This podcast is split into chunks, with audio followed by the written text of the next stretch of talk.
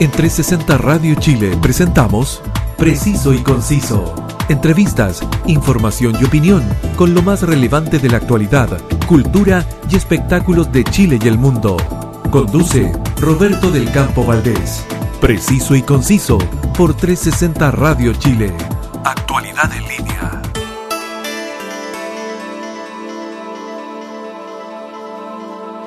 ¿Qué tal amigos? Eh, gracias por estar en la sintonía de 360 Radio Chile, sonidos en línea, música e información. Escúchala en www.360radiochile.cl o descarga la APP para que disfrutes 24/7 de toda su programación. Suscríbete y escucha este podcast por Spotify y por más eh, de 16 plataformas y directorios podcast. Escoge tu preferida y no te pierdas ninguna edición. Quien te habla, Roberto del Campo Valdés, y esto es Preciso y Conciso. Luego que se conociera hoy que Chile alcanzó la cifra más alta de contagios confirmados desde que se inició la pandemia, más de 7.000 eh, personas positivas con COVID-19, un urgente llamado a las autoridades a hacer cambios inmediatos en la gestión de la pandemia hizo el cirujano cardiovascular de la Universidad de Chile, jefe del servicio de cardiocirugía del Hospital Clínico de la Universidad de Chile y expresidente de la Sociedad de Medicina Crítica y Emergencias. Al teléfono, el doctor Juan Antonio Espinosa Huircalaf. Gracias por estar con nosotros, Juan Antonio. Hola, muy buenas noches. ¿Cómo estás? Gracias por la invitación. Muy bien, Juan Antonio, y te lo, te lo agradezco mucho porque sé, sé, que has estado con, con, un turno bastante, bastante extenuante y, y en estos momentos eh, eh, son ya eh, las 21 horas y te has dado el tiempo para, para poder dar con, para poder conversar con nosotros. Pero antes de dar comienzo a nuestra conversación, quiero invitar a todos a escuchar el audio del video que, que, que usted viralizó, Juan Antonio. Hola, soy el doctor Juan Antonio Espinosa Huircalaf, cirujano cardiovascular de la Universidad de Chile, y hoy me dirijo a ustedes, autoridades de mi país, con respeto pero con mucha firmeza. Tenemos 7.084 casos positivos de COVID-19 al día de hoy, en circunstancias que el año pasado el PIC fue con 6.754 en junio. La pregunta es, ¿qué vamos a hacer? ¿Qué van a hacer? La vacunación claramente no basta, no es la panacea. Si bien hay un programa de vacunación eficiente, la velocidad de contagios en Chile es abismante. Los pacientes en las UCI cada vez son más jóvenes y de mayor gravedad, que es un hecho de la causa conversado diariamente entre médicos de todo el país. La capacidad de las UCI está al límite, la gente está cansada y al margen de eso no hay camas. Señores, claramente para tener resultados distintos no pueden seguir haciendo exactamente lo mismo. Necesitamos cuarentenas efectivas, necesitamos suspender las clases presenciales de una vez, necesitamos un cierre de las fronteras para evitar la propagación de las nuevas cepas, por lo menos por un tiempo, y evitar el colapso. Si no, hasta el momento el efecto de la vacuna es cero y el efecto rebaño del doctor Mañalich o el efecto capullo del doctor París no es sino un efecto callampa de todo el trabajo que se hace. Señor presidente, ¿debemos esperar a que la gente muera en las calles a un colapso total para que tomen decisiones? Háganlo de una vez. Ustedes toman las decisiones, las vidas las coloca el pueblo. Juan Antonio, cuando me llegó su video por, eh, por WhatsApp, lo primero que pensé, más que, más que un hombre enojado, esta es la voz de un hombre desesperado. ¿Qué siente como médico frente, frente a todo esto? ¿Se sienten sobrepasados o, directamente derrotados por el, por el COVID-19? Eh, la verdad, bastante atareados, bastante afanados. Eh, todavía no estamos sobrepasados y menos derrotados, no, eso, eso no, para nada. Pero la verdad que eso es el, el, el concepto de, desesperado, un poco desesperado, es, exactamente lo que refleja el momento en que grabé eso. que fue exactamente en el momento que se supo de la cifra más alta hasta ese momento, hasta ese momento, de 7.000 y fracción pacientes con eh, positivos y ciento y algo pacientes fallecidos. Eh, dado fundamentalmente porque era como, parafraseando a, García Márquez, era, era ah, digamos, crónica de una muerte anunciada. Eh, todos los médicos, sin ser eh, epidemiólogos necesariamente o salubristas, yo fui presidente de una sociedad de medicina intensiva hace tiempo atrás, en este momento ya no lo soy, no, no participo de ello, pero fui jefe de una UCI, fui, eh, digamos, ahora me remito básicamente a lo que significa la cirugía cardíaca y conceptualmente, conceptualmente habrán de entender que eh, después de todos los esfuerzos que se han hecho durante el último tiempo, particularmente durante el año pasado, en lo que fue el primer pic de la pandemia, pandemia que nunca desapareció, eh, por eso fue un primer pic, y sabíamos lo que iba a pasar nosotros tú comprenderás que habitualmente estamos viendo eh, acá el reflejo de lo que ocurre en Europa, lo que ocurre en el hemisferio norte, y sabíamos exactamente que esto iba a pasar. Por consiguiente, particularmente, nos complicó el hecho de que, reitero, sabíamos que esto iba a pasar, ¿me entiendes tú? Entonces, eh, ¿por qué no se hizo nada? Éramos muchos los que hablábamos el tema, los que decíamos, por favor, hagan algo, hagamos algo, pero realmente nadie escuchó en un escenario que era absolutamente, a mi juicio y el de mucha otra gente, previsible del todo. Es que a mí eso es lo que me sorprende, Juan Antonio, porque eh, en primer lugar, eh, más allá de lo que cada uno de nosotros pudiera pensar, Ustedes son los profesionales de la salud, ustedes son las personas que tienen el, conocimiento y tienen la expertise para, para evaluar este tipo, este, este, tipo de situaciones. En el, en el, en el video que, que, usted viralizó, Juan Antonio, usted se dirige a las, a las autoridades eh, claramente señalándolos como responsables. Descolgándome incluso de, la, de las palabras de la presidenta del colegio médico dichas hace, hace, hace menos de una semana de hecho, justo ese día, ese día, yo estaba escuchando atentamente la entrevista de la, de la doctora Siches y, después sin querer pasó esto otro. ¿Me entiende usted? Juan Antonio, pero, pero aquí mi pregunta, mi, mi pregunta es clara y directa. ¿Aquí hay responsabilidades compartidas o derechamente a los profesionales de la salud se les ignoró deliberadamente?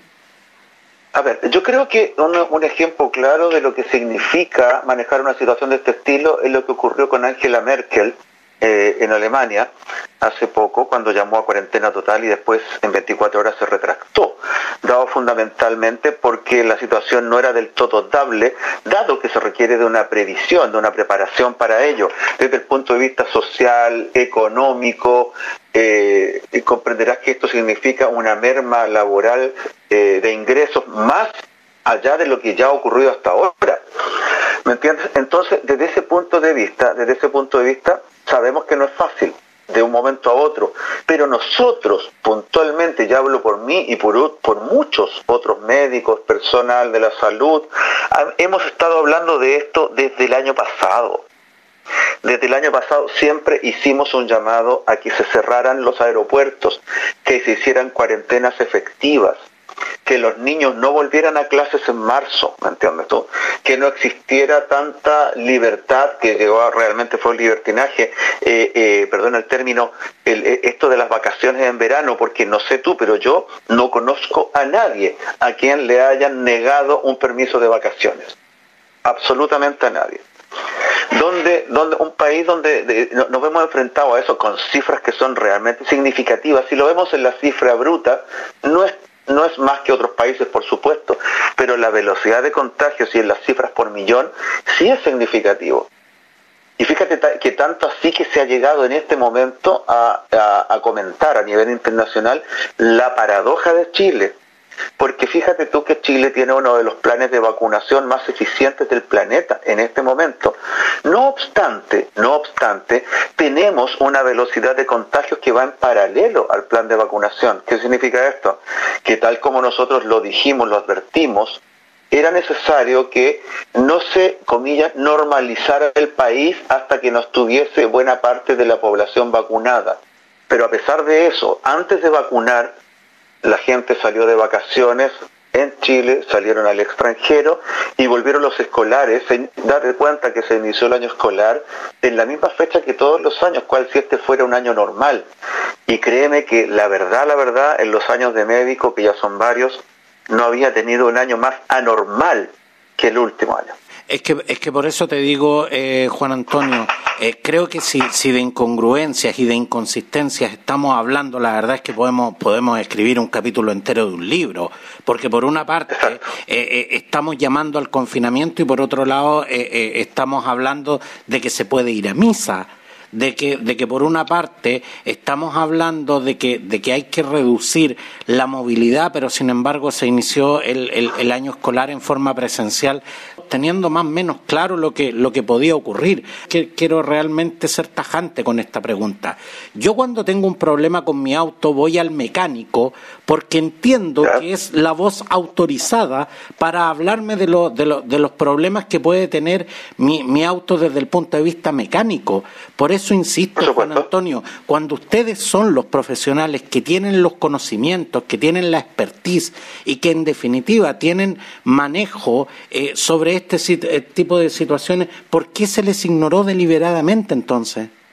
Pasa que en términos generales comprenderás que hay una... Em, esto se tiene que ver desde varios puntos de vista. Em, hay una problemática social y económica, económica fundamentalmente, que es tremenda, es abismante en nuestro país, realmente abismante.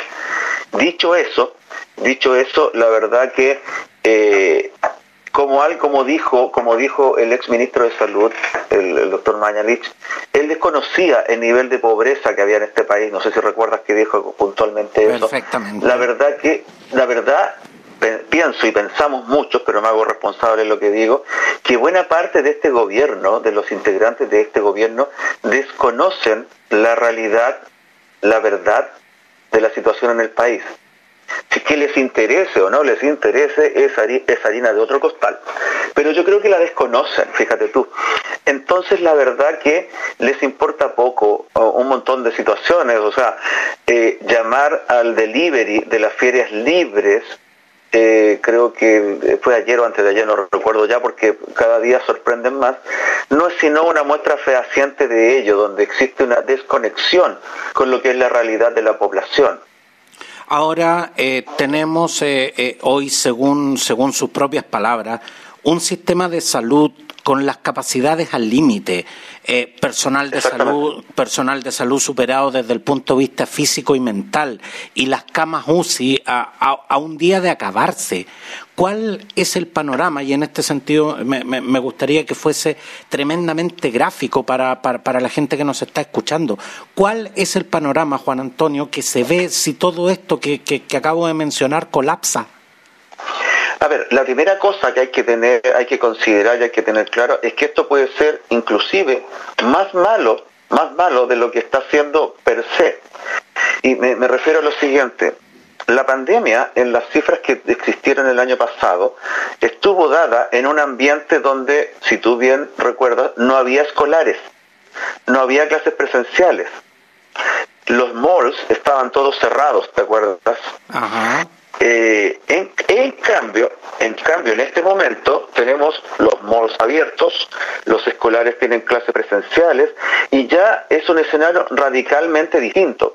Sabíamos el año pasado, sabíamos el año pasado y al final así fue, eh, la epidemia de gripe estacional de virus respiratorio sincicial, de adenovirus, que como digo, estacional siempre, todos los años vemos en otoño, invierno, el año pasado no estuvo. ¿Y por qué?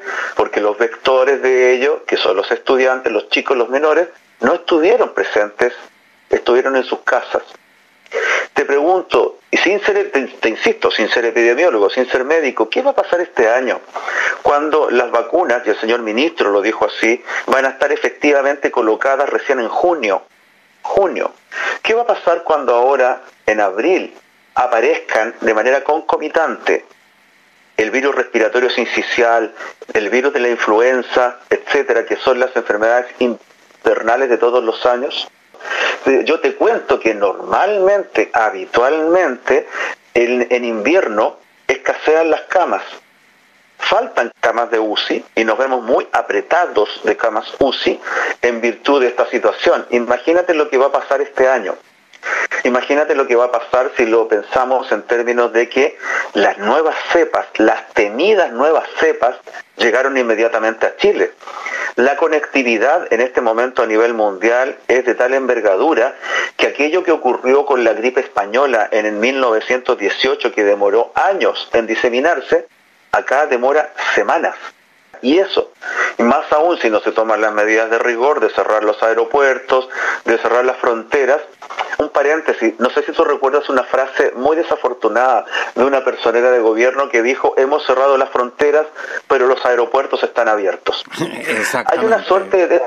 Hay una suerte de desinteligencia que la verdad es eh, eh, raya en el humor negro, en serio, ya raya en lo jocoso. Y sería jocoso si no fuera porque se expresa o se traduce en el sufrimiento a la fecha de casi 30.000 familias que han perdido un ser querido.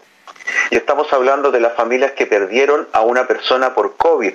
Pues también te comento que hay una, hay una cifra, una cifra oculta, la cifra escondida, que son todos aquellos pacientes, todos aquellos chilenos que han fallecido, pero fíjate que no estaban enfermos por COVID. Son todos aquellos chilenos que tenían alguna enfermedad cardiovascular, son todos aquellos chilenos que tenían una enfermedad oncológica, tumoral, un cáncer, y que no, fueron atendidos oportunamente porque no había cama disponible por el COVID porque en este instante eh, los sistemas de salud están dejando de, atender muchas veces estos casos en prioridad de, de los enfermos COVID. Exactamente, y es algo que también venimos conversando hace mucho tiempo, lo venimos hablando. Juan Antonio, Yo como miembro del Antonio, pero, pero, tú, pero tú tocaste, y, voy a ser tajante en este punto porque de verdad me, que, me interesa crear, eh, me interesa que la gente que nos está escuchando en este instante dimensione la, realidad de esto. Tú acabas de mencionar el, el panorama de las denominadas eh, enfermedades de invierno, que son todas las enfermedades respiratorias que vienen asociadas con el invierno y que normalmente colapsan las salas gira, eh, colapsan los servicios de urgencia, pero, pero realmente en el, en el peor invierno que tú recuerdes, estábamos tan cerca de, de, una verdadera eh, de, una verdadera crisis hospitalaria como la que estamos viviendo porque en estos porque en estos momentos porque en estos momentos Juan Antonio eh, eh, tenemos regiones donde con suerte están quedando tres camas UCI con todo lo que eso implica.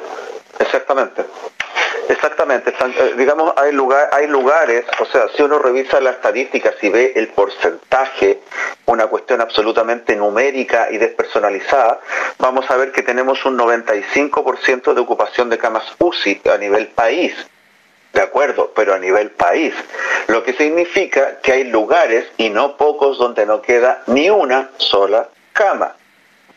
De hecho, en este momento uno, de los lugares que tiene camas disponibles en Chile, fíjate tú que paradojalmente es Punta Arenas y Puerto Natales, porque ellos ya pasaron lo peor de la pandemia y ellos por fin tienen esa inmunidad de rebaño que se esperaba, dada por los contagios y por la vacunación. Ellos tienen la inmunidad de rebaño y están disponiendo de camas y es por eso que actualmente se están trasladando pacientes desde la zona central a Magallanes.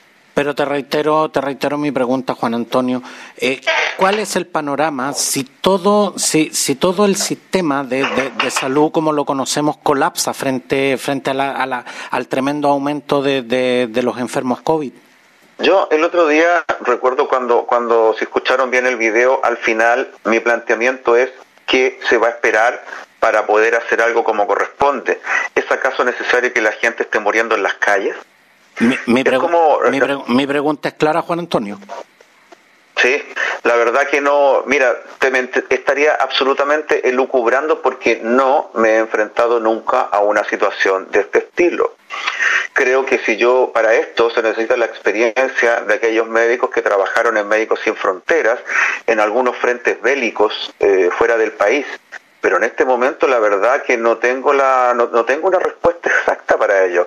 No quiero pensar que la gente empieza a morir del todo en sus casas, que muera esperando en el servicio de urgencia, o verse la necesidad en el momento in situ de definir a cuál paciente conectas a un ventilador o a cuál paciente no conectas a un ventilador. Pero si no se toman las medidas ahora ya, eso va a ocurrir. Exactamente. Y la gente va a morir, va a morir en los servicios de urgencia. Es un panorama dantesco, pero es un panorama perfectamente imaginable. Desgraciadamente sí. Es dantesco, pero perfectamente imaginable, absolutamente imaginable, sin duda. Ahora hay un aspecto también, eh, Juan Antonio, eh, que, que, tú señalas en el, en, en el video y sobre el cual quiero ahondar. Mira, la, la, semana pasada se nos fue el, el jazzista Cristian Cuturrufo, otra, otra víctima más del COVID. Claro, una persona que una persona que tenía 48 años. Lo sé lo, lo, sé Juan Antonio porque Cristian y yo teníamos la, la, la misma edad. ¿por qué si en un momento se dijo que este virus solo afectaría al sector más longevo de la población, hoy estamos viendo pacientes cada vez más jóvenes morir por el, por el, por el COVID-19? Mira, la respuesta no, la respuesta exacta a ello no la tiene nadie en este momento, pero son varias, varias las eh, hipótesis que tenemos al respecto. Uno, la primera, y es lo que queremos pensar, es que la población mayor de 70 años ya está vacunada. Y segundo, es muy importante decir que la población mayor tuvo la conciencia, la conciencia de no salir, de no exponerse, eh, de cuidarse, de cuidarse en la medida de lo posible. ¿Qué pasó con la población joven? La población joven es la que salió a vacaciones. La población joven es la que se siente virtualmente inmortal. Ella, esa población es la que se expuso y se expone buena parte del tiempo.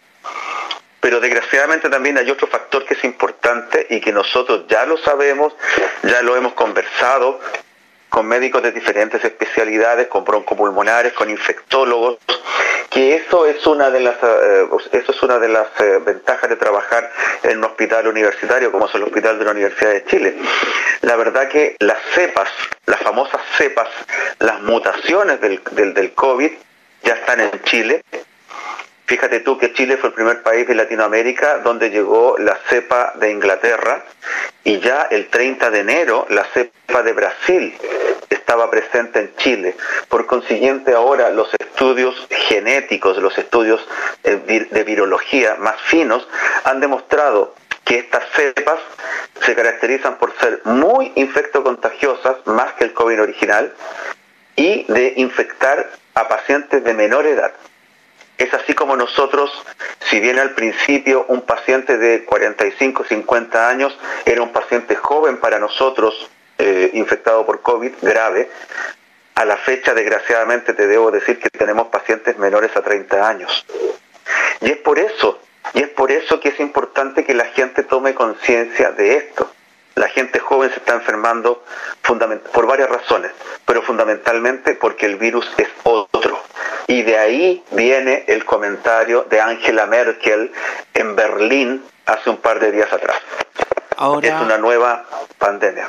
Ahora, cuando, cuando en el video tú propones realizar cuarentenas efectivas, a ver, es, es cosa de mirar eh, a, la pasada nomás las cifras para darse cuenta que las cuarentenas que, ha decretado la, la, autoridad no lo han sido. Pero no, nunca lo fueron. ¿Cuáles son los elementos que faltan para que de una vez por todas se cumpla el, el, objetivo de las cuarentenas?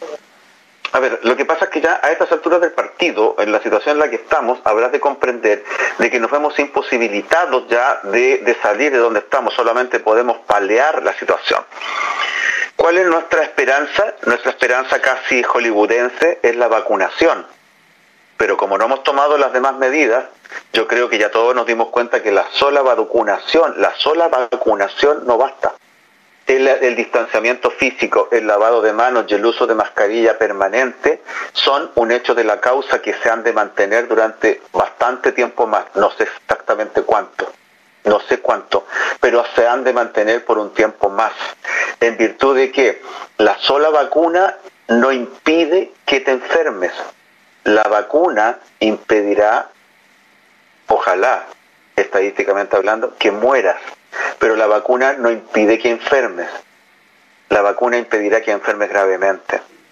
Entonces, mientras no alcancemos el concepto de inmunidad de rebaño, que es lo que está manejando, que es lo que está manejando este momento Punta Arenas, la verdad no, no, no, no hay posibilidad alguna. Y cuando digo que cuarentenas efectivas, es tremendamente importante lo que significa eh, lo que significa el apoyo del gobierno como modelo socioeconómico.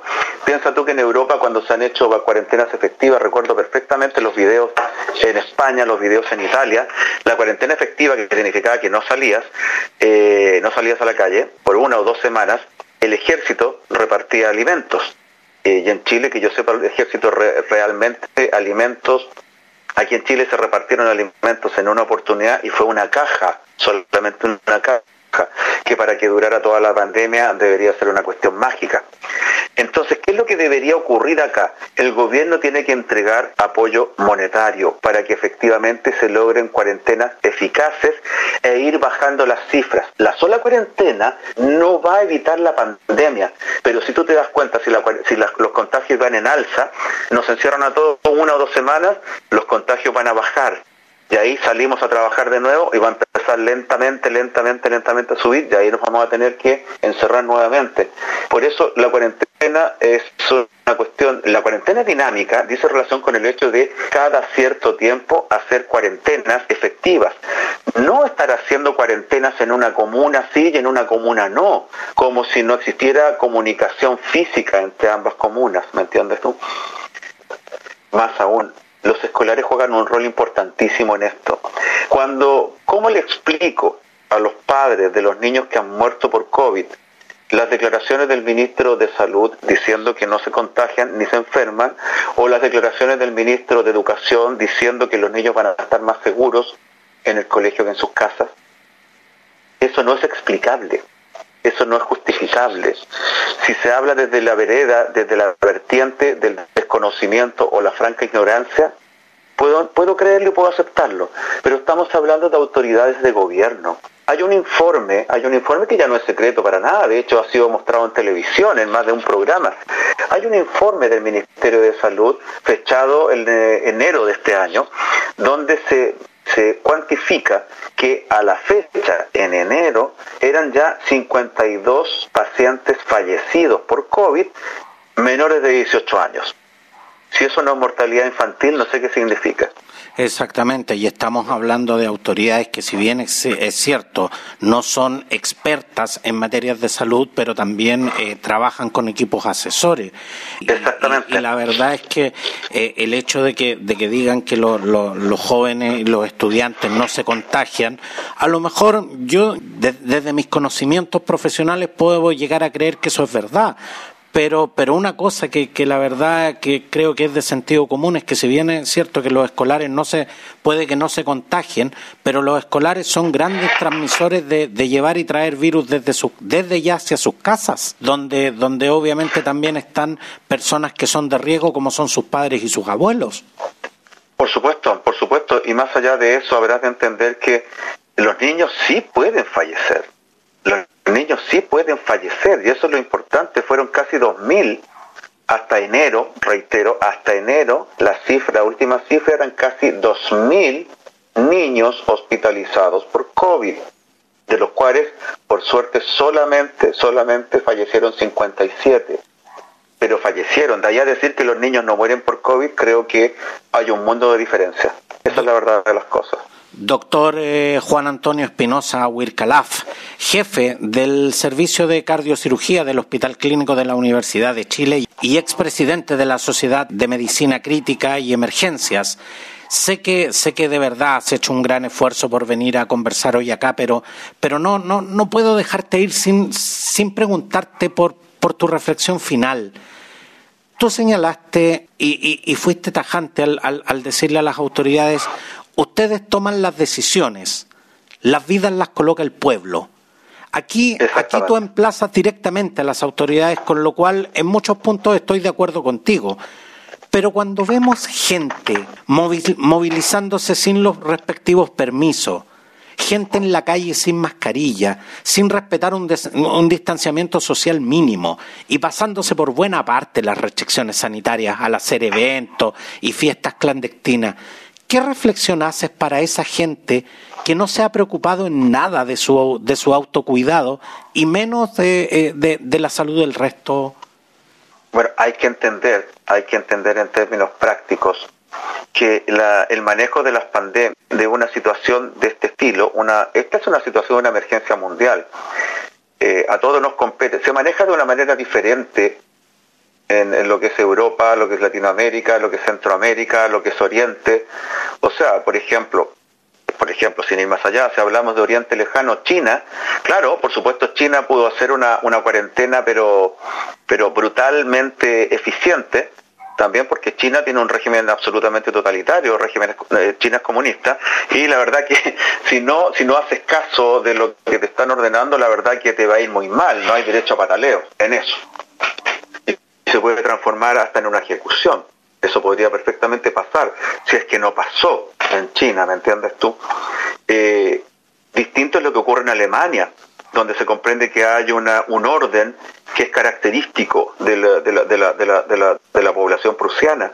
Llama la atención lo que ocurrió en Inglaterra originalmente, donde el primer ministro Boris Johnson parece ser como un personaje bastante atípico, donde uno siempre eh, pensaría en un personaje flemático como era Winston Churchill, eh, pero que este personaje difiere absolutamente.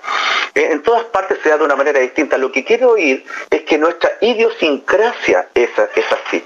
Esta es nuestra idiosincrasia, inevitablemente, inevitablemente. Si la información, más aún, sumado a eso, si le sumas que eventualmente podemos ser un poco más díscolos que otras poblaciones, si a eso le sumas que te están dando permiso para viajar al extranjero, que te están dando permiso para ir a la playa, te están dando permiso para abrir los malls, que inclusive hace poco habían abierto los cines. ¿Qué discurso estás dando? Cuando todos los días el ministro dice que realmente los felicito a todos porque con la vacunación estamos al otro lado y tenemos la mejor vacunación del mundo. Creo que el mensaje que se da es poco claro y no hace sino potenciar la característica tendencia al, al, desorden que eventualmente podríamos tener, con más o menos educación, con más o menos plata, digamos, ¿no? Digámoslo francamente. Creo que acá lo importante, y como mensaje, lo importante es el autocuidado, tener conciencia en el autocuidado, no relajar las medidas. Esta es una pelea que está muy lejos de terminar. Y si estás boxeando y bajas los guantes, solamente vas a perder. No bajemos la guardia, no bajemos los guantes. Desgraciadamente, desgraciadamente, falta mucha gente por enfermar, falta mucha gente por morir tratemos de que no nos toque tan cerca, tratemos de que no sea nuestra familia, tratemos de que no sean nuestros seres queridos, tratemos de no ser nosotros. Es lo único que te puedo decir. Exactamente, Juan Antonio, y te agradezco mucho tus palabras porque más allá de, de, de las críticas que les podemos hacer a las autoridades, a las, a, a, a, las autoridades, tenemos que ser capaces también de llamar a esta necesaria reflexión. Tenemos que ser capaces de hacerle, de hacerle entender a la gente que, no, que nos está escuchando que esto también depende de todos y cada uno de nosotros.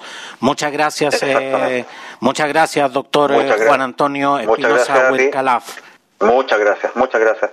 Y gracias a todos por acompañarnos. Los invito a seguir en la sintonía de 360 Radio Chile y a suscribirse en Spotify para que no se pierdan ninguna edición. Gracias a todos y nos vemos. En 360 Radio Chile, esto fue Preciso y Conciso. Entrevistas, información y opinión con lo más relevante de la actualidad, cultura y espectáculos de Chile y el mundo, junto a Roberto del Campo Valdés. Preciso y Conciso por 360 Radio Chile. Actualidad en línea.